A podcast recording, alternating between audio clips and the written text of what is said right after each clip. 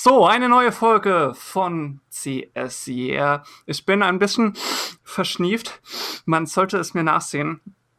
Und eigentlich auch überhaupt nicht fit. Und eigentlich würde ich ja gerne im Bett liegen. Aber, aber wir haben heute ein Thema, das ich großartig finde, das mir auf den Fingernagel bringt. Und außerdem haben wir noch Sharing, Sharing Lady. Julia auf der anderen Leitung. Hallo. Ja, hallo. Ich bin wieder dabei und ich freue mich auf unser heutiges Thema Sharing is Caring. Oh ja, genau. Wie sind wir eigentlich auf das äh, Thema gekommen? Also, mich bewegt es schon die ganze Zeit. Ähm, ich war vorgestern auch nochmal auf dem Bremer Umweltpreis und da hat der Professor Rainer Grieshammer so ein bisschen erzählt, was er von Nachhaltigkeit hält und was da, ja, was dort wichtig ist, hat auch nochmal betont, diese sozialen Innovationen, ähm, dass, dass man darauf auch aufbauen sollte und eben nicht nur diese technologischen Innovationen äh, im Kopf haben sollte. Und ich würde sagen, das Teilen, so alt es eigentlich ist, ist eine der wichtigsten sozialen Innovationen, was wir vielleicht auch so ein bisschen in unserer schnellen Konsumwelt verlernt haben. Und deswegen, ja, wollen wir uns da heute mal drum kümmern. Wie hast du denn den Bezug zu dem Thema? Ich fand das super schön, wie du das gerade gesagt hast. Ähm, ich habe mir gedacht, als ich mir so ein bisschen Gedanken drüber machte, wie ich denn zum, zum Teilen eigentlich gekommen bin, da habe ich mich gefragt, ob ähm, dieses alte, verstaubte Konzept vom Teilen, das ja vielleicht noch so ein kleines bisschen weitergelebt hat in der Second-Hand-Kultur, ja, wenn du es dir nicht direkt mhm. neu leisten kannst, dann kaufst du dir halt gebraucht. Ob das wieder salonfähiger geworden ist, nachdem eBay kam und dann die eBay Kleinanzeigen und dann die Angebote halt ganz, ganz billig oder eben sogar umsonst rausgegeben worden sind. Ich kann mir vorstellen, dass es so ein bisschen reaktiviert hat. Gleichzeitig ist es so, dass ich denke, naja, wie ist denn das früher gewesen? Wir hatten früher unsere ganzen äh, sozialen Netze, nämlich äh, total analog. Wir haben im Verbünden gelebt, in auch kleinen Dörfern, Gemeinschaften. Die Oma und der Opa haben oben drüber gewohnt und so weiter. Man kannte sich. Von welchem früher reden wir denn gerade? Vom ganz früher. Vom ganz früher. Okay. Vorm, vorm Krieg. Nein, aber okay. ähm, wir, tatsächlich sind meine Eltern noch so groß geworden. Und ich habe das teilweise noch mitbekommen. Und dann sind wir aber in so eine, äh, ja, es wurde immer bewegter, das Leben. Wir wurden immer mobiler. Es wird einfach auch von, von den Menschen erwartet heute, dass sie wirklich sehr viel umziehen, der Karriere folgen. Ja, es fängt schon mit dem Studium an. Und wir verlieren damit natürlich unser, äh, unser privates Umfeld, kann man so sagen. Ne? Also mhm. wir, wir haben eben nicht mehr dieses Gefühl, oh ja, uns fehlt irgendwie was, wir klopfen mal irgendwie drüben beim Nachbarn. Das heißt, da kam so eine Hürde rein, in diese alte Kulturtechnik, wie du schön gesagt hast, und in diese bedeutende Kulturtechnik kam so eine Hürde rein, dass man die Menschen um sich herum gar nicht mehr so wirklich kennt. Na, dass das passieren kann.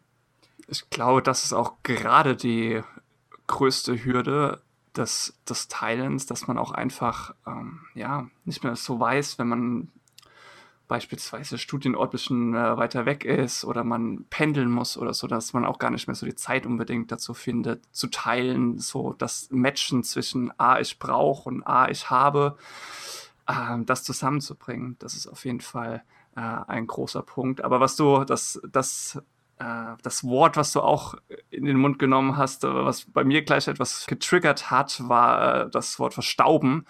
Ähm, das ist nämlich so der Grund, warum ich so an dem Thema so ein bisschen dran bin, weil ich es einfach immer wieder nicht sehr toll finde, so in den ganzen Regalen die Dinge verstauben mhm. äh, zu sehen, weil man sie sich vielleicht irgendwann mal gekauft hat und noch voller Hoffnung war, ja, hier, das wird mein neues Hobby, das benutze ich jetzt regelmäßig oder das, das, das findet total den Nutzen und dann man aber eben doch nur eher selten nutzt. Und ich glaube, das ist eben in total vielen Haushalten so und man könnte es mit ganz kleinen Mitteln wahrscheinlich reduzieren, indem man sich beispielsweise in der eigenen Straße oder in der eigenen Nachbarschaft mal ein bisschen ja, irgendwie vernetzen kann und äh, austauschen kann. Ich weiß noch, habe noch ein bisschen Erinnerung, ihr habt euch so ein bisschen in der Nachbarschaft auch vernetzt, oder? Spielt da Teilen auch eine Rolle?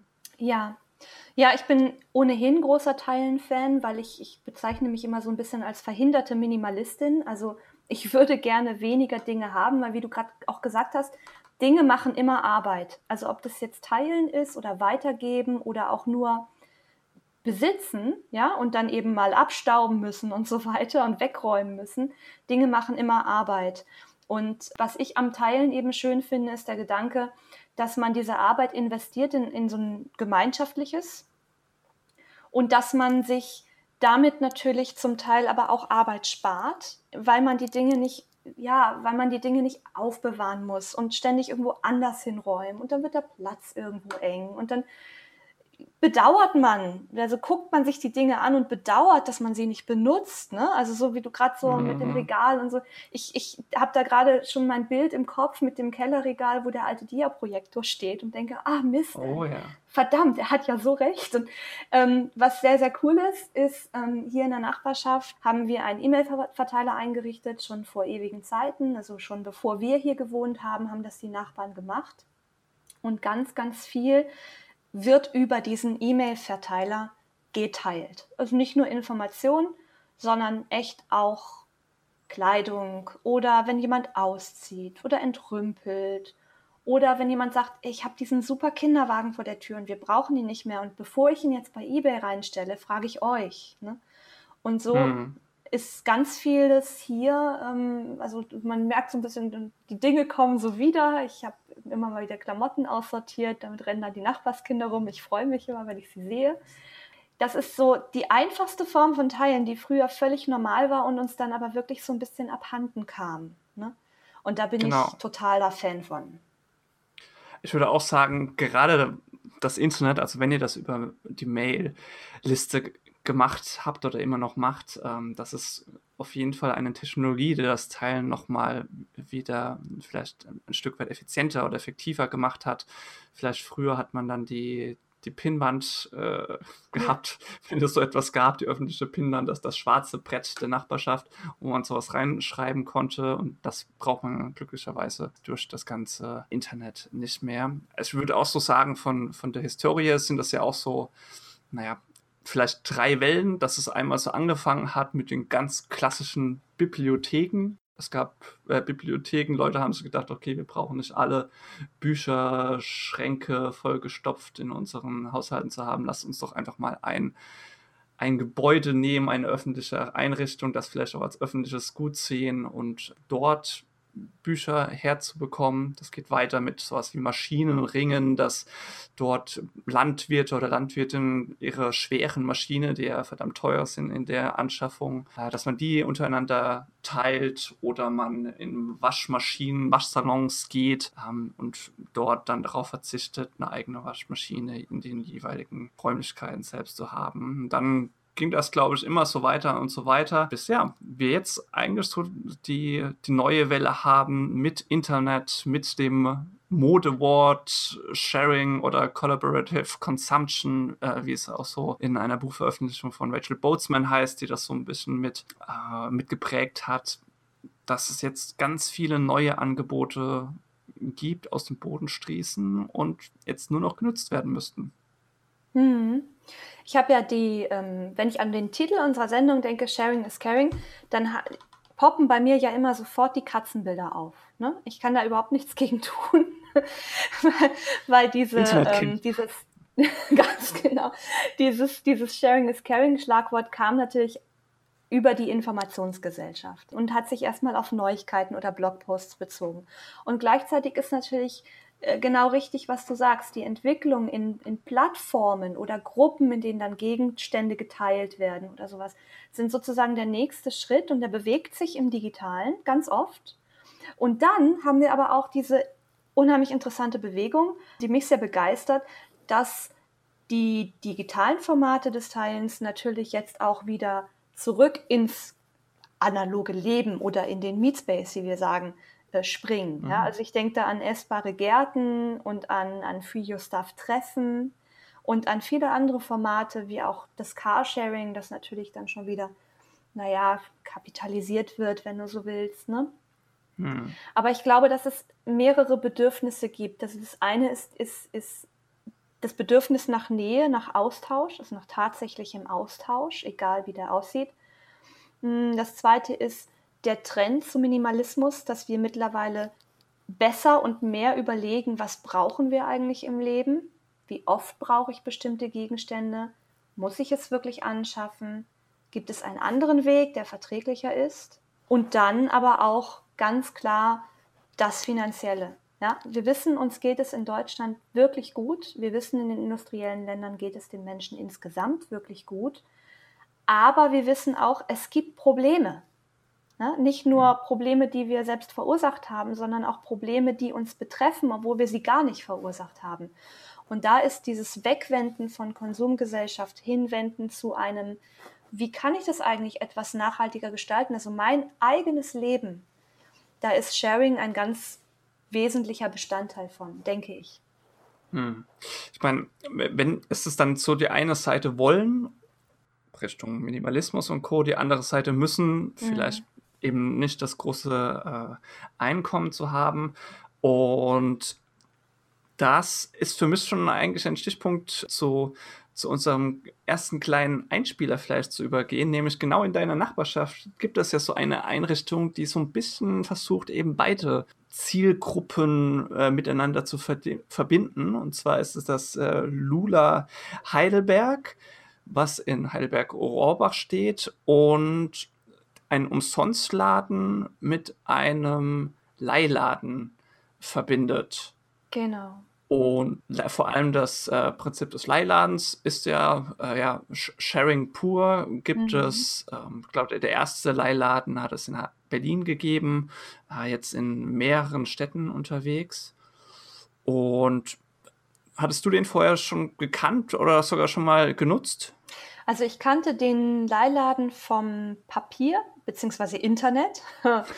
Ähm, ich kenne aber die Location, in der, es, ähm, in der der Leitladen drin ist. Das ist für mich ähm, so ganz nett gewesen, das zu sehen. Ich wusste, der ist da irgendwo, aber ich, wir mussten dann rum, als wir äh, da ja waren zu Besuch, wir beide, wir mussten da ja so einmal rum und nach hinten durch und so weiter. Und ich habe wirklich nicht gewusst, dass der da hinten noch dran ist. Ja? Also ich kenne das Café vorne und ich kenne das Mehrgenerationenhaus, in dem er oder bei dem er benachbartet ist, auf dessen Grundstück er steht, muss man richtigerweise sagen.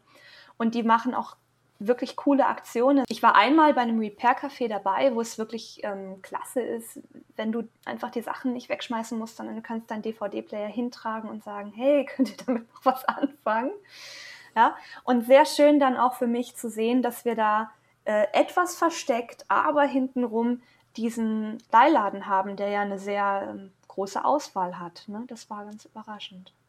Das stimmt. Leider konnten wir nicht alles sehen, weil der, als wir dort waren, blöderweise noch zu hatte und die eifrig, die Helferlein eifrig am Umbauen waren und für die für die nächste Saison sozusagen aufgestellt haben. Aber wir haben trotzdem jemanden vors Mikrofon zerren können und ich würde sagen, da hören wir einfach mal an, was er da so macht, was das Prinzip des Leihladens ist und wie so die äh, Entwicklung war und in Zukunft sein wird. Genau. Ja, erzähl doch einfach mal, wer du bist und was du machst. Ähm, ich bin Mike, ich bin, äh, arbeite eigentlich als technischer Zeichner, 20 Stunden die Woche. Den Rest der Zeit mache ich ganz gerne so Projekte wie eben den Lula aber auch das Essbare Heidelberg und bei Foodsharing bin ich auch mit dabei. Wow, okay, genau. viel beschäftigt. Ja, genau. Ja, jetzt sind wir vom Lula, er hat leider noch nicht offen, aber was, was ist denn der Lula überhaupt genau? Mhm. Also der Lula, das ist der Leih- und Umsonstladen. Mhm. Äh, es sind eigentlich zwei Initiativen bzw. zwei Vereine, die sich halt zusammengeschlossen haben, um den Laden zu betreiben. Äh, der Leihladen ist ja ein Verein, äh, bei dem man sich Gegenstände ausleihen kann, die man nicht täglich braucht. Ja, also zum Beispiel irgendwie mal eine Säge oder so, oder, so oder, oder, ein großes Zelt oder vielleicht auch mal Skier, um mal zu testen, ob es einem liegt oder eine Gitarre, um erstmal zu gucken, okay, hat man Lust ja. vielleicht tatsächlich zu, zu, lernen. Oder auch sowas wie die typische Bohrmaschine. Bohrmaschine oder Waffeleisen, Raclette, was man für meist ja, eh nur einmal im Jahr benutzt. Ne? Also solche Geschichten, die haben wir dann da und als Mitglied kann man sie sich kostenlos ausleihen. Okay. Eine Teil. Und der Umsonstladen, das ist wieder ein anderer Verein. Äh, da kann man, äh, kann man Sachen hinbringen, die man nicht mehr braucht, die aber noch gut sind, also zu schade zum Wegschmeißen. Ja, und andere Menschen können sie, sich diese Sachen holen. Okay. Es ist also auch kein Tauschprinzip. Ja? Also es ist, äh, musst nichts mitbringen, wenn du etwas nehmen willst. Okay. Und die Mitgliedschaft kostet dann aber etwas? Also gerade bei dem bei dem, äh, beim Leihladen ist es so, dass es halt äh, erwünscht ist, aber es halt je nach Wirtschaftskraft. Okay. Kann man was spenden, also äh, nicht spenden, sondern Mitgliedsbeiträge zahlen oder nicht. Ja. Okay. Was eine Bedingung ist, äh, dass man einen Leihgegenstand mit äh, einbringt in den Pool. Ja. Okay. Aber auch da kann man ab und zu mal eine Ausnahme machen. Wenn jetzt mal so ein typischer Minimalist kommen würde. Der hat ja gar nichts. ja, genau. Ja, okay. Mhm. Und wer kommt da so vorbei und äh, nutzt das Angebot? Ähm, beim Leila sind es äh, bisher hauptsächlich Studenten, die halt halt hier in Heidelberg irgendwie in ihren WGs oder in ihren Wohnungen sind und sich vielleicht deswegen auch nicht gerade irgendwie Werkzeug extra kaufen äh, möchten. Ja. Im Umsonstladen ist es querbeet alles vom äh, Studenten, Arbeitslose, Flüchtlinge, Arbeitnehmer. Also okay. da ist auch vom Altersschnitt eigentlich alles mit dabei. Das ist dann nicht äh, auch einfach hier nur für den Stadtteil ähm, beschränkt, also dass von dort die meisten kommen, ist tatsächlich auch so Gesamt Heidelberg? Oh, das weiß ich nicht. Okay. Das haben wir nie, da fragen wir irgendwie nie nach, wo okay. die Leute jetzt herkommen. Da kann ich dir überhaupt nichts dazu sagen. Ja, ja. kein Problem. Ja. Okay. Aber würdest du so sagen, das ist ein, wird gut angenommen, ist ein Erfolg? Oder? Mhm, also ähm, da ist eigentlich immer äh, richtig viel, äh, viel los. Mhm. Ja, ähm, es gibt tatsächlich so Schichten, wo das halt schon etwas anstrengend wird, ja, weil so viele Leute da sind. Ne? Okay. Und der Laden ist ja auch recht klein. Wenn da halt mal zehn Leute drin sind, dann ist es schon äh, anstrengend. Ja. ja genau. Ja. Was sind da eure Öffnungszeiten? Wir haben äh, am Montag von 10 bis 12 und dann Donnerstag von 14 bis 16 Uhr und Samstag von 14 bis 16 Uhr. Okay, ja. das alles ist ehrenamtlich. Das ist alles ehrenamtlich, genau. Ja. Okay. Genau.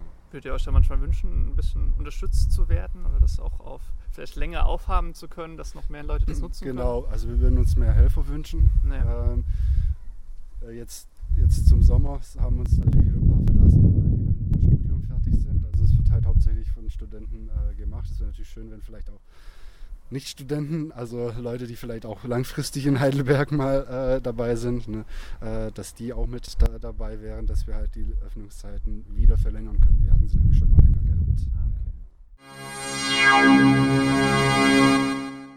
So, das war also Mike, der mal ein bisschen über das Konzept des Lula Leihladen Schrägstrich Umsonstladen in Heidelberg berichtet hat. Und wenn man das mal so ein bisschen theoretisch einordnet, warum, was hat es dann eigentlich jetzt überhaupt mit Nachhaltigkeit zu tun? Inwiefern ist das dann vielleicht auch eine, eine Strategie für Unternehmen, Julia? Finde ich eine gute und richtige Frage. Ich meine, von der unternehmerischen Seite haben wir natürlich Konzepte, die das zu monetarisieren beginnen, dass äh, Dinge ausgeliehen werden. Und das ist sicherlich auch, wenn man an Carsharing denkt oder du Airbnb. Ganz genau und andere Konzepte, dann ist das keine schlechte Idee, ja? dass äh, Dinge genutzt werden in Zeitspannen, in denen sie sonst bei anderen rumstehen oder leer stehen würden oder einfach nur anstauben, um das nochmal wieder aufzugreifen, das Bild. Mhm. Natürlich ist das aber auch fernab von dem, was man monetarisieren kann, eine wichtige Strategie für Unternehmen. Was ich übrigens gedacht habe in der Vorbereitung auf diese Folge, wäre wahnsinnig spannend mal zu hören.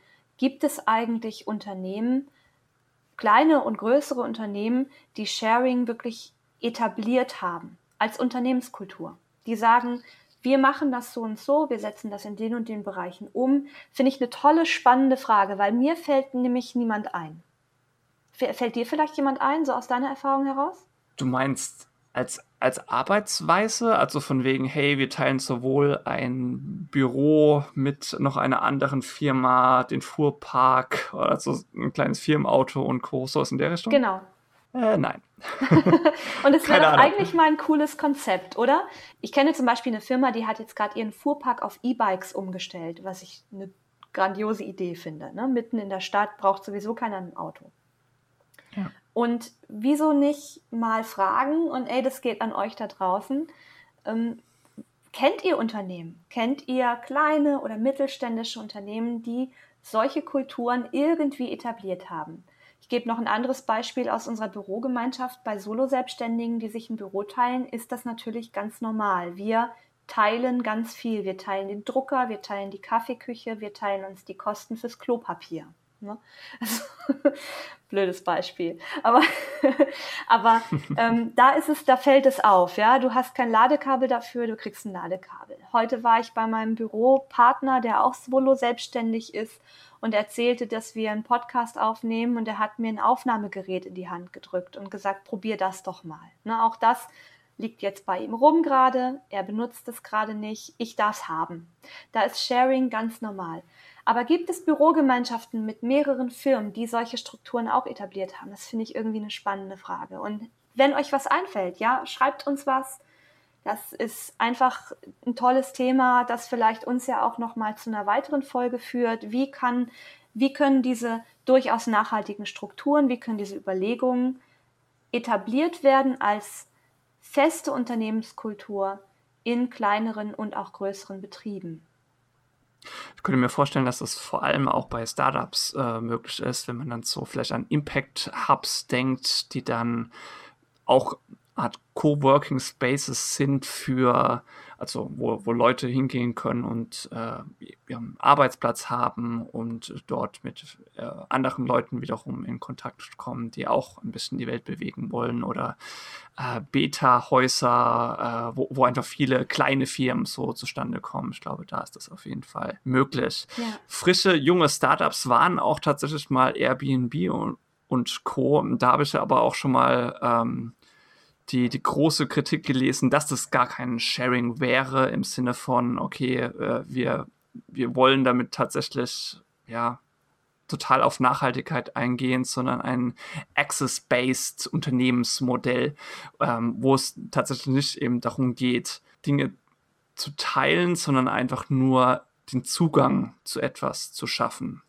Und ich meine, wenn man auch gerade Kritik hört, wie beispielsweise Airbnb in Berlin, wo Wohnungen einfach nur noch für Airbnb verwendet mhm. wurden, bis, bis zu diesem Zeitpunkt, als die Politik eingeschritten ist, dann ist das ja auch nicht förderlich, wenn auch nicht alle Leute mit im Boot sind, wenn also auch vielleicht die Stadt mal nicht gefragt wird, okay, was können denn Konzepte sein, wo alle Seiten glücklich sind, ja. dann sind das vielleicht auch so, ähm, ja, die Kehrseiten äh, des, des Teilens. Das gibt genau. es auf jeden genau. Fall auch. Absolut. Ich meine, ich will jetzt nicht weg vom Thema führen, aber interessant. Aber. aber, aber ich mache es natürlich doch. Angekündigt, was viel also. cooler ist als nicht angekündigt. Ähm, was dabei sehr, sehr spannend ist, finde ich, ist, dass wir uns ganz oft an dieser interessanten Schere befinden beim nachhaltigen Wirtschaften zwischen was ist Altruismus, was tun wir aus Idealismus, was tun wir aus Willen, die Welt zu verbessern und was tun wir aus Geschäftsmodellidee ne, oder aus Unternehmensidee, um damit Geld zu verdienen. Und interessanterweise ist es in unserer Gesellschaft so belegt, dass es entweder das eine oder das andere ist. Und das ist ja nun auch Thema von CSR und Thema von ganz, ganz vielen CSR-Themen, dass das nicht ausschließend sein muss. Ja? Mm, ich habe gestern mit jemandem gesprochen im Social Impact Lab und wir hatten diese interessante Definition von Social Startups. Wir haben ein bisschen darüber geredet, was ist so eigentlich das Mindestkriterium für ein Social Startup. Und da ging es darum, dass Social Startups ein gesellschaftliches Problem erkannt haben und an der Lösung dieses gesellschaftlichen Problems arbeiten wollen und diese Lösung im Vordergrund steht und dahinter die Gewinnmaximierung beziehungsweise dahinter der Gewinn und das Gewinnerwirtschaften, um ganz konkret zu sein. Genauso ja. sehe ich das bei den Sharing-Ideen eigentlich auch. Wenn die Lösung des Problems im Vordergrund steht und das, womit man dabei Geld verdient, das Beiwerk ist, damit Leute diese coolen Sachen umsetzen können, ja, dann finde ich, daraus ein Unternehmen zu machen, egal wie das aussieht oder das als Geschäftsmodell zu vertreiben, finde ich absolut gut. Finde ich vollkommen ja. vertretbar, weil wir müssen alle leben, solange es das BGE noch nicht gibt. Ne? Ja.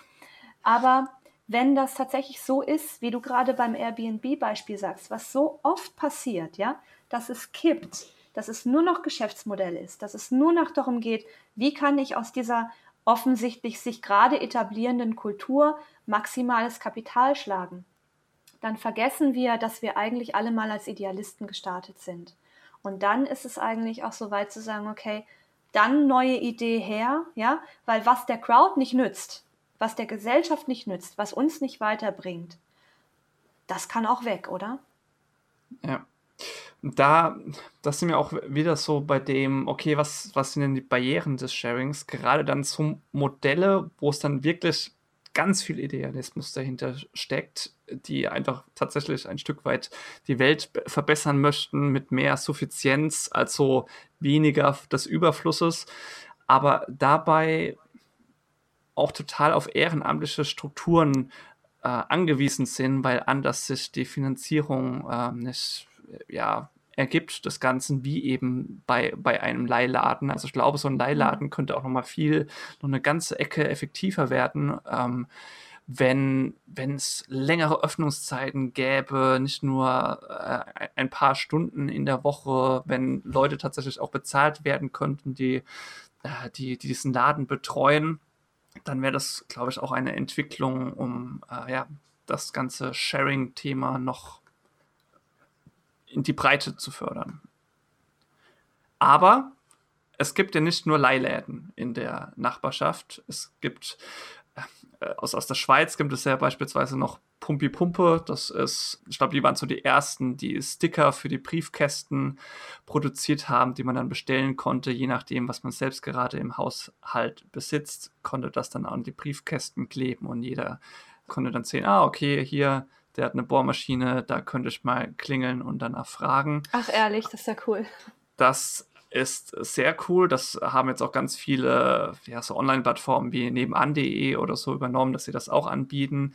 Pumpi Pumpe ist sogar jetzt aus dem Analogen wiederum ins Digitale gewandert, äh, nicht nur das anzubieten, sondern dann auch diese Sticker praktisch online wiederum auch abzubilden, sodass man vielleicht auch von Heidelberg, bei Heidelberg, äh, bei Bremen hat es auf jeden Fall geklappt, dann dort aussehen kann als eine Art digitalen Briefkasten, wo gerade noch was ist. So, das ist natürlich etwas grob, weil man kann dort, glaube ich, nur sehen, okay, da gibt es eine Bohrmaschine und nicht was eine Art von Bohrmaschine, eine gute, die vielleicht auf meine Bedürfnisse äh, passt, die, die mir gerade sind. So, da kann man natürlich auch ein bisschen noch was verbessern. Aber immerhin, so. Aber Pumpi-Pumpe ist auf jeden Fall so ein analoges Sachen. Leute, die ganz in andere kommerzielle Richtung gehen, sind dann so Baumärkte, die dann auch Werkzeuge für stundenweise zum Ausleihen haben, was natürlich dann auch manchmal ein bisschen teuer ist. Natürlich immer noch günstiger, als es tatsächlich selbst zu kaufen oder andere Mietservices wie Autoverleih und Co. Aber du hast schon vorhin im Vorgespräch gesagt, ihr habt da auch noch was anderes in Heidelberg, was auch noch ganz analog geht. Genau. Ja, auch so ein Sprung ins Analoge vom Digitalen, möchte ich fast sagen. Und zwar haben wir hier den Fair-Teiler, also Fair wie Fair Trade und Teiler wie Teilen. Und das ist an und für sich eine feste Institution, die ist in Studierendenhand zumindest gewesen. Und jetzt gibt es ein Projekt ausgekoppelt davon, also jetzt ist äh, falsch gesagt, das gibt es schon seit, ich muss jetzt lügen, zwei Jahren ungefähr, würde ich sagen. Und zwar ist das äh, jemand, der dieses Projekt initiiert hat, der Malte, der hat angefangen, Einkaufswägen umzubauen, zusammen mit anderen, damit die Einkaufswägen so ein kleines Dach kriegen und da ist dann so ein bisschen Branding drauf, also Verteiler heißt das dann. Und da kann man auch wie so eine kleine Stange für Kleiderbügel äh, hat das Ding da.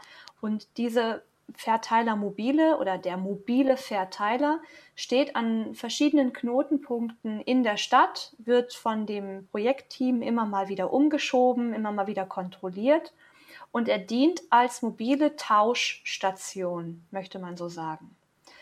Mhm. Cooles Projekt, taucht wie gesagt immer mal wieder auf. Ich fahre an einem Park, einem Mini-Park vorbei, wenn ich zur Arbeit fahre. Und da sehe ich dann immer, wenn er da ist, sehe ich ihn auch. Und dann ist meistens so eine Traube von Menschen drumrum. Einige sitzen da, einige lesen, haben gerade ein Buch rausgenommen aus dem Verteiler. andere ähm, hängen ein paar Klamotten auf und du kannst also immer sehen, wo dieser Verteiler ist über die Facebook-Seite. Wird das auch ein Stück weit gesteuert, was dort angeboten wird? Also dass beispielsweise nicht alles angenommen wird, sondern eine bestimmte Qualitätssicherung dann dort auch noch erfolgt? Da kann uns der Malte sicherlich gleich mehr sagen. Den habe ich da ein bisschen befragt, also große Löcher in den Bauch gefragt. Und ähm, der gibt uns einen schönen Einblick über das Projekt und die Christina vom Reallabor sagt auch noch mal ein bisschen was zu der Bedeutung dieses Projektes für den urbanen Raum. Da hören wir einfach mal rein. Ich bin gespannt. Ich sitze hier jetzt mit Malte und Christina auf der Ochsenkopfwiese in Heidelberg-Bergheim. Und ich möchte, dass sich die beiden gerade mal selbst vorstellen und erklären, warum wir uns heute getroffen haben. Malte, fang mal bitte an. Ich bin Malte Schweizerhof. Ich bin Hilfswissenschaftler in einem sehr spannenden Projekt, nämlich dem Reallabor Urban Office, nachhaltige Stadtentwicklung in der Wissensgesellschaft. Und vor einigen Jahren, Ende 2015, begann ein sehr spannendes Studierendenprojekt, das bis heute überlebt hat und hoffentlich noch lange weiterlebt. Und da geht es um mobile Wissensorte. Und da haben wir ganz verschieden, viele verschiedene Wissensorte konzipiert, die den öffentlichen Raum mal anders bespielen sollten, anders nutzbar machen sollten, Begegnungen ermöglichen sollten. Und da gab es eben einen Wissensort, der sich als besonders geeignet vorgetan hat, um auch transformative Prozesse anzustoßen. Und das ist der, das Verteilermobil. Das ist ein äh, Einkaufswagen, der umgebaut wurde in eine mobile Tauschstation. Also man kann Sachen reinlegen, man kann Sachen rausnehmen. Es ist im eng engeren Sinne kein Tausch, weil man nichts geben muss, um was nehmen zu können. Allerdings gibt es ganz viele Menschen, die das trotzdem nutzen. Also ich glaube, am Anfang haben viele sich gefragt, funktioniert es dann? Und ja, es funktioniert. Es hat manchmal so ein bisschen gebraucht, bis sich die Leute getraut haben, die, da reinzugreifen, die Sachen rauszunehmen. Und jetzt ist es unglaublich zu sehen, was da alles durchgeht an, an Klamotten, an Büchern, an CDs, an Essen, an allem Möglichen, auch ganz vielen kleinen, netten Geschenkchen sogar. Zudem, neben den materiellen Dingen sozusagen, die, die man anfassen kann, geht es auch darum, Ideen auszutauschen. Vorstellungen von Stadt, von Räumen, Vorstellungen vom Zusammenleben. Und da haben wir dann über die Zeit auch verschiedene weitere Formate entwickelt, die, die wir dann sozusagen dran gesetzt haben, modular, dass man zum Beispiel ein öffentliches Notizbuch hat, wo man Gedanken äußern kann, welche Räume in Heidelberg toll sind oder wie, wie, wie, wie sie noch nachhaltiger werden können zum Beispiel. Und viele weitere Formate sind da auch mit dabei, aber soweit erstmal als kurze Einführung. Ja, mein Name ist Christina West und ich bin eben im Reallabor Urban Office Nachhaltige Stadtentwicklung in der Wissensgesellschaft wissenschaftliche Koordinatorin und Geschäftsführerin. Und zusammen mit einer Kollegin Ulrike Gerhardt haben wir eben Ende 2015 sind wir an unsere Studierenden herangetreten und haben gesagt, Kommt, lasst uns genauer nochmal nachschauen, nachhören, nachdiskutieren, nachlesen. Was ist eigentlich Wissensgesellschaft? Was bedeutet das eigentlich tatsächlich? Was bedeutet Nachhaltigkeit? Und wie, wie wird da eigentlich Stadtentwicklung daraus? Was sind die Signifier? Also was sind die bedeutenden Momente eigentlich, auf die wir ein Augenmerk legen müssen? Und aus der etwas theoretischen oder sehr theoretischen wissenschaftlichen Diskussion kam dann so als Hypothese heraus, da müsste eigentlich bei jeder Begegnung, wo sich Menschen begegnen, potenziell ein Wissenserzeugungsmoment entstehen können. Also der öffentliche Raum war dann ganz wichtig für uns. Das war so der Anfang, wo wir gesagt haben, also wir wollen dem öffentlichen Raum wieder mehr Qualitäten zurückgeben, dass nämlich Momente entstehen können der Begegnung und interventionistisch mobile Orte geschaffen werden, an denen solche Begegnungen stattfinden können, also wo die so erstaunen, dass Leute stehen bleiben und dann Kommunikation, Austausch, Ideengenerierung, Wissen entstehen kann. Ja, der Verteiler, das Verteilermobil scheint ja wirklich sehr gut anzukommen. Aber hier geht es um mehr, das habt ihr ja beide schon anklingen lassen. Jetzt aber noch mal ganz konkret zu dem Teilen von Gegenständen im Verteiler Mobil. Was mich da interessiert ist, wie viel Selbstverwaltung steckt drin oder wie viel Kontrolle muss dabei sein? Am Anfang war es besonders schwer zu lernen, die Kontrolle loszulassen. Das war wirklich das Schwierigste. Das waren natürlich unsere Babys. Also es gab mehrere von diesen Einkaufswegen, die unterschiedlich umgebaut waren. Und im Prinzip wussten wir dann natürlich, dass was passieren kann, aber konkret haben wir dann trotzdem versucht, irgendwie ein bisschen zu überlegen, wie können wir das davor schützen, vandalisiert zu werden und so weiter.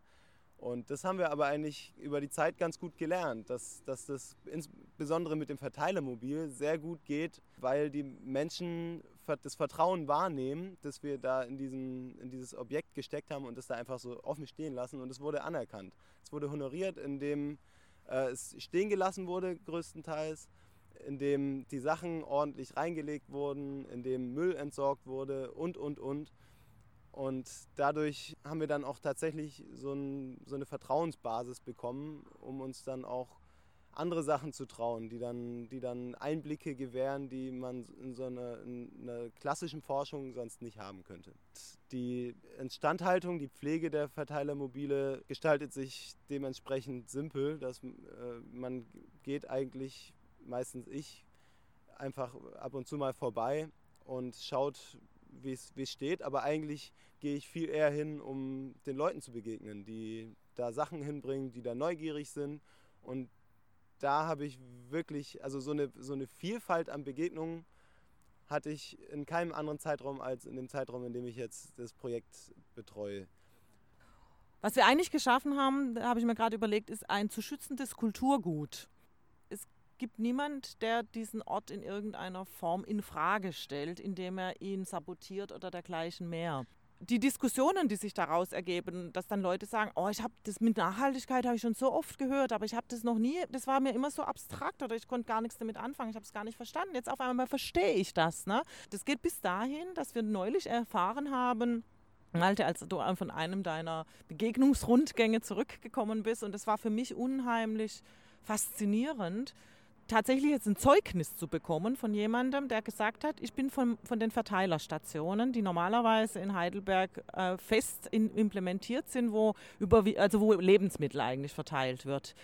Und wir fragen uns schon seit Wochen, warum äh, unser zweites Verteilermobil, was in der Stadt mit dem Stadtgarten steht oder am, auf dem Bismarckplatz steht, immer sehr viel Lebensmittel da auf einmal drin sind. Und tatsächlich, eines Abends hattest du ja diese Begegnung, Malte, dass jemand kam von dieser Verteilerorganisation von Foodsharing, genau, und gesagt hat, äh, seit Wochen schon nehmen die die Lebensmittel, die sozusagen in ihren Verteilerstationen liegen bleiben und dann irgendwann entsorgt werden müssten, weil sie kaputt gehen, die nehmen die ganz systematisch und benutzen sozusagen unseren, sage ich mal, jetzt Verteiler oder diesen, dieses Verteilermobil benutzen sie und legen die Lebensmittel eben in die zentralen Orte hinein. Und damit haben wir einen nächsten P Punkt in der Kette des, des Verteilens geschaffen.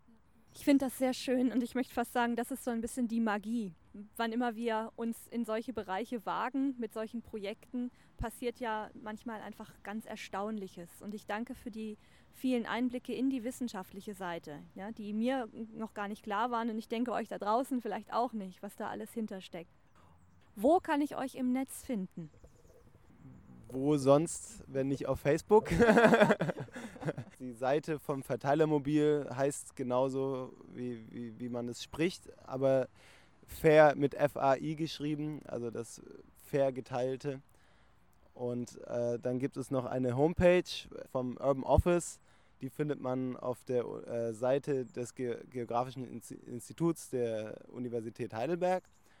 Und dann wird es demnächst auch noch der Plattform civilcommons.org wird es ein digitales Abbild des öffentlichen Notizbuchs auch geben, das am Verteilermobil hängt. Und darüber hinaus haben wir auch einen eigenen YouTube-Channel, den wir eben auch unter Urban Office Universität Heidelberg finden. Und das sind unsere ganzen teilweise längeren Filme, mal mit einem etwas wissenschaftlicheren Schwerpunkt, aber auch unterhaltsame Filme, Kurzclips, Dokumentationen sind da alle drauf. Und da gibt es ständig immer wieder Neues. Vielen Dank. Ja, das waren Malte vom mobilen Verteiler in Heidelberg und Christina vom Reallabor. Und ich finde, sie haben richtig schön dargelegt, worum es in dem Projekt geht. Aber natürlich werfen so mobile Verteiler Fragen auf. Zumindest ist das bei mir so. Vielleicht geht es euch da auch so. Zum Beispiel, eignen sich eigentlich alle Gegenstände, die ich da reinlege? Wie überprüfe ich denn die Wertigkeit? Nutze ich das für mich selbst? Und Was sagst du denn, Fabian? Wie ist das bei dir? Puh, ja, also bei mir in der Nähe gibt es jetzt keinen mobilen Verteiler. Bei mir gibt es tatsächlich nur einen, einen, oh, wie heißt das denn? Einen, auch einen Verteiler? Ich glaube, das heißt tatsächlich auch ein Verteiler, aber in diesem ganzen Kosmos von Foodsharing und Co., wo, wo dann Essen geteilt wird. Ja, ich meine, was, was eignet sich denn gut zum Teilen, was weniger? Also gerade wenn man das so als Anbieter, als, als Unternehmensanbieter sieht, sind natürlich dann so Dinge, die man eher selten nutzt, ganz gut geeignet, weil wenn ich das sowieso jede Woche mindestens einmal nutze, dann will ich das auch bei mir hier äh, im, im, Zimmer haben und möchte dann nicht gleich das irgendwie, äh, ja, diese ganzen Suchkosten und Transporten, was auch immer dazu aufwenden, das mir irgendwo anzuschaffen. Sollten vielleicht auch eher teurere Sachen sein, also sowas wie ein Beamer beispielsweise. Äh, Küchengeräte, da wird wahrscheinlich die Nudelrolle dann doch eher mal lieber gekauft, als sie dann tatsächlich ausge ausgeliehen zu werden. Auch wenn man vielleicht nur einmal im Monat frische Pasta macht oder mal einen Kuchen backt oder eine Pizza oder so. Und ansonsten eignen sich vielleicht auch Dinge, wo es kurze Innovationszyklen gibt, also die mhm die mhm. sich schnell ändern, wo es immer bessere Technik gibt. Wo, wo könnte man das denn? Das, man, man, könnte das auch am Beamer sehen.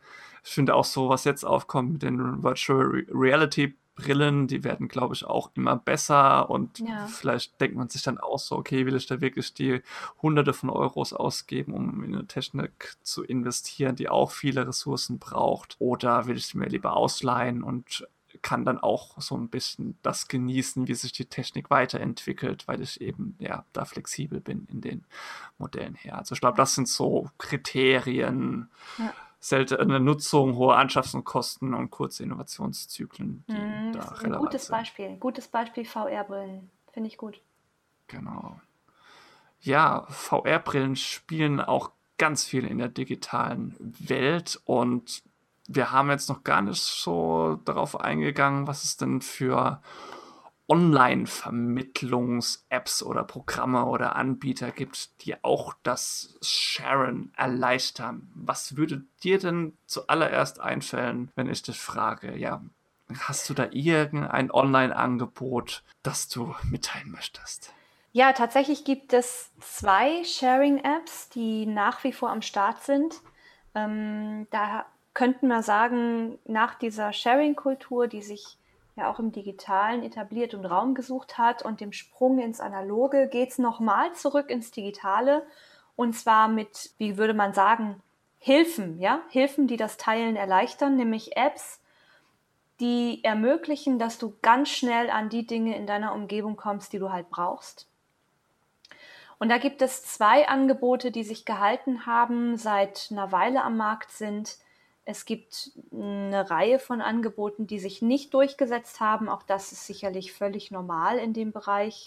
Du hast gerade von der Schnelllebigkeit. Ganz, ganz prominentes genau. Beispiel, Why Own It, ja. So ist es. Also das ist einfach in, du sagst gerade Schnelllebigkeit und das, das muss man auch einfach akzeptieren, dass in dem Bereich unheimlich viel Bewegung ist und die Sachen, die angenommen werden, die setzen sich durch und die Sachen, die eine größere Barriere haben, eine größere Hürde oder auch, du hast vorhin diesen wichtigen Punkt der Qualitätskontrolle angesprochen, oder auch keine Qualitätskontrolle, ja, die gehen halt wieder unter.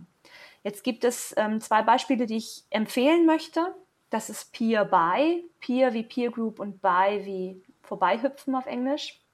Unter peerbuy.com findet ihr eine App, mit der ihr entdecken könnt, was direkt in der Nachbarschaft geteilt wird. Das Ganze funktioniert in der Selbstverwaltung. Das heißt, in diesen Apps gibst du einfach ein, in welchem Postleitzahlenbereich du wohnst. Also was ist, was ist eigentlich in deiner Nachbarschaft so am Start gerade? Ja? Und es gibt dazu auch schon Blogbeiträge, die das so ein bisschen beleuchten. Was sind denn eigentlich die Funktionen der App und was kann ich damit machen, was kann ich damit nicht machen? Gleichzeitig ist bei Peerby ganz klar, so ein kleines bisschen Vertrauen in das Gegenüber ist einfach Voraussetzung für das, für das Verleihen via App. Also es gibt keinen Identitätscheck der Nutzer. Du musst also einfach ein bisschen dran glauben, dass da genauso Leute wie du unterwegs sind, die einfach das Beste wollen. Ja? Das Ding läuft aber gut, ist wie gesagt schon seit einer Weile am Start, ist immer noch am Start und insofern kann man das auf jeden Fall mal ausprobieren. Hast du das selbst mal ausprobiert? Ich habe es selbst noch nicht ausprobiert. Was ich ausprobiert habe, also ich habe darüber recherchiert, weil ich mal einen Artikel darüber geschrieben habe, über die Peer-Buy-Leute und habe natürlich geguckt, wie äh, andere die App so bewerten und so weiter. Was ich tatsächlich mal ausprobiert habe, ist die zweite Sache, die ich, die ich ganz gut finde. Das ist nebenan.de. Da kannst du deine Postleitzahl eingeben und dann kannst du über nebenan.de auch gucken, wer ist in dieser tatsächlichen Nachbarschaft eigentlich da. Ja, also wer ist über die App verifiziert in deiner Nachbarschaft, wer nutzt dieses Netzwerk auch und es gibt einen verifizierten Nutzer. Also das ist so eine zusätzliche Sicherheit für den Verleih. Du weißt einfach, die Leute, die sich da angemeldet haben, die haben einen Registrierungsprozess durchlaufen und die sind auch tatsächlich unter deinem Postleitzahlenbereich angemeldet. Und das heißt, du weißt im, im Notfall sogar, an welche Haustür kannst jetzt klingeln. Das ist ziemlich cool und über diese App, ich habe die, bin kein Power-Nutzer, ich habe es mal ausprobiert. Über diese App kommt auch ein Erfahrungsaustausch zustande und da sind da wirklich Leute, die wohnen direkt in deiner unmittelbaren Umgebung und die wollen sich bei dir eine Kreissäge ausleihen und die sagen zu dir, ja, ich habe dich über die App gefunden. Und du denkst, ey, Moment, das kann doch nicht wahr sein. Ich kenne dich. Wir wohnen ein paar Häuser auseinander. Aber interessanterweise fällt bei dem Digitalen die ein oder andere Berührungsschwelle, weil die Leute erstmal so digital gucken können, sich beschnuppern. Sie müssen nicht klingen und sagen, Entschuldigung, ich bin in dem und dem Haus, ich brauche die und die Sache, hast du die vielleicht? Ne? Ja. Und deswegen wird, glaube ich, nebenan.de auch echt mehr benutzt. Ich wusste vorhin noch, wie lange die am Start sind. Jetzt weiß ich es nicht mehr. Aber nebenan.de gibt es in App-Jahren gerechnet schon eine ganze Weile. App-Jahre weiß man, der übertrifft 100 Jahre und das hundertfache ungefähr. Ja, me meine Kommentare dazu ist, ich würde mir so wünschen, wenn die Leute, die Macher von nebenan.de irgendwie es schaffen, eine Art Online-Katalog für Dinge dort auch noch mit einzubringen, dass man dort wie vielleicht bei euch in der Mailingliste, aber dann tatsächlich übersichtlich sieht, wie als würde ich auf Amazon gehen oder auf eine Online-Bücherei, ah, okay, das gibt's gerade in meiner Nachbarschaft und das, dass man nicht immer gleich noch schreiben muss, ja, hat jemand etwas, sondern dass das einfach nochmal ein bisschen automatisiert wird. Ich selbst mhm. hatte mhm. Peer-Buy äh, ausprobiert, oh, ähm, auch schon einmal, musste aber sagen, vielleicht funktioniert das in großen Städten, ja. Bei mir waren, also das Prinzip davon ist ja, dass Leute, die in der Nähe sind, äh, praktisch dann eine Push-Benachrichtigung bekommen, wenn man etwas sucht. Bei mir war das Problem, da wurden genau vier Leute angezeigt. Davon war ich zweimal, weil ich vergessen hatte, dass ich mich vor wenigen Monaten da schon mal angemeldet hatte mit einer anderen E-Mail-Adresse. Äh, ja, und äh, dementsprechend kann man, glaube ich, den Erfolg, den Erfolg von so einer äh, Suche dann abschätzen, dass das äh, nicht erfolgreich sein kann. Also so die kritische Masse, das ist, glaube ich, bei allen digitalen Angeboten ziemlich wichtig. Absolut. Ich könnte hunderte von äh, kleinen App-Ideen noch einmal vorstellen oder äh, Online-Sachen, die es auch noch gibt. Ich nenne vielleicht ein paar kurz, um neugierig zu machen. Dann äh, könnt ihr euch das gerne auch nochmal selbst im Internet anschauen, sei es ja. die Kleiderei für Kleidung auszuleihen, meine Spielzeugkiste, wo man Spielzeuge für Kinder ausleihen kann, sodass das immer abwechslungsreich ist und da keine Langeweile aufkommt. Es gibt Bukelo, wo man die ja, das ist dann schon beinahe wiederum eine Bücherei-Gedanke, wo man den eigenen Bücherschrank online stellen kann und Dinge auszuleihen. Es gibt Botschaft, wo man sogar Boote ausleihen kann. Also der Fantasie sind da keine Grenzen gesetzt. Sagen wir mal ganzheitlichen Dingen, wenn es so um Haushaltsgegenstände geht, finde ich einerseits, welches würde ich da nehmen? Was jetzt gerade aufgekommen ist, Swapper, was so ein bisschen das Prinzip von Tinder aufgreift und sagt, äh, okay, hier diese Sachen würde ich anbieten zum Tauschen. Und dann kann man so ja. wie bei Tinder in den Porträts schauen, ah, okay, welches würde ich denn dafür gerne nehmen und kann nach links oder rechts switchen. Und wenn es dann ein Match kommt, dann kommt es eben zu einem Tauschprozess. Also, ja. Da geht es ums Tauschen. Ist natürlich auch wichtig, dass es dann eine, eine, kritische Masse erreicht, weil ich will ja nicht dann irgendwie mit der nächsten Stadt tauschen, sondern in meiner Nachbarschaft bestenfalls. Und dann gibt es noch eben so Plattformen wie verleihen.de, die ist aber gerade noch auf, ich glaube, Berlin und Hamburg begrenzt oder sowas wie Friends oder Leih dir was, wo man ganz klassisch eben eingeben kann, was man für Produkte hat, was man da vielleicht auch für Geld haben möchte, äh, wenn das jemand anderes ausleiht und dann es zu einer Vermittlung eben kommt. Verleihen macht es noch ganz umsonst und ist da wohl eher ideell und auf Spendenbasis passierend. Ja. Genau. Das ist wow. nochmal so ein ja. kleiner Rundumschlag. Ja, total, total bunter Strauß. Da waren jetzt zwei, drei Sachen, die ich echt noch nicht gehört habe. Muss ich mir echt angucken. Gerade Swapper finde ich eine tolle Idee. Yes. Ähm, ich glaube auch, dass da grundsätzlich ja keine Grenze gesetzt ist. Ja, also wieso, wieso, nicht, wieso nicht Leistungen gegen Leistung tauschen? Wieso nicht angeben, dass ich eine bestimmte Arbeitszeit investiere in eine bestimmte Leistung und jemand guckt, ob es ein Match gibt? Ich habe ja. gerade eine Freundin gehört, die hat ein Arrangement mit einer Nachbarin. Ich weiß gar nicht, was sie hat sie der die Website gemacht? Ich bin gerade nicht sicher, aber sie kriegt dafür Gartenarbeit, ja, weil die eine mhm. findet Gartenarbeit nicht so toll, die andere entspannt sich bei Gartenarbeit, die eine kann total toll texten und Webseiten bauen und die andere kann das nicht. Und da hat man Leistung getauscht und wir haben das in unserem Bereich auch ganz, ganz oft, dass wir wirklich etwas für den anderen tun und etwas anderes kriegen. Also auch das ist natürlich ein Raum. Wieso nicht den auf Plattformen eröffnen, via App? Ja, wieso nicht raus damit und sagen, guck mal, ob du ein Match findest, ob du was geben kannst, was ich gerade brauche. Genau, am Ende tauscht man ja vor allen Dingen die Zeit, also sowohl die Zeit, für die man die ja. eigentlich normalerweise Produkte zum Kaufen ja, braucht, um, um den Preis zu kompensieren oder eben um die Dienstleistungen anzubieten. Also so diese, dieses ganze Prinzip und Zeitbörsen und was auch immer da noch angeboten wird, ist ein weites Feld, aber ich schaue auf die Uhr. Ich hätte noch so viele Sachen. Ich hätte noch, okay, was braucht es noch? Was, was braucht es noch, dass sowas erfolgreich ist? Was ist hier mit Eigentumssymbolen? Wie kann man das noch verfügbar machen? Und, und, und, und, und. Aber verdammt, ich glaube, die Zeit ist vorbei. Du wirst es auch nicht erreichen, indem du schneller redest. Damit. Ich habe aber noch eine persönliche Frage zum Abschluss, weil mich das wirklich interessiert. Sag mal, Fabian, was, was macht Teilen mit dir? Ein gutes Gefühl. Hm.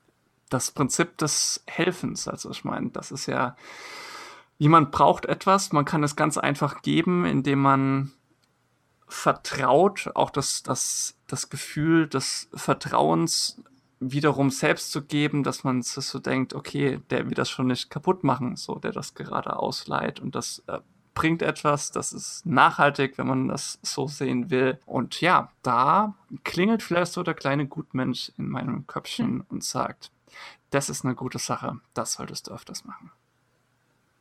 Gutes Schlusswort. Also dann, wir sind auf Twitter und Facebook und Website zu sehen, einfach mal nach csyear oder csyear-de zu suchen. Das war's für diese Woche. Von mir Fabian auf Twitter unter Profil zu sehen und von Julia, wo bist du nochmal zu sehen auf Twitter? Ich bin unter karma-job zu finden. Alles klar.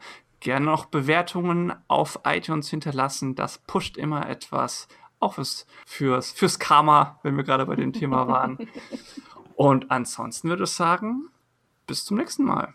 Bis zum nächsten Mal. Tschüss.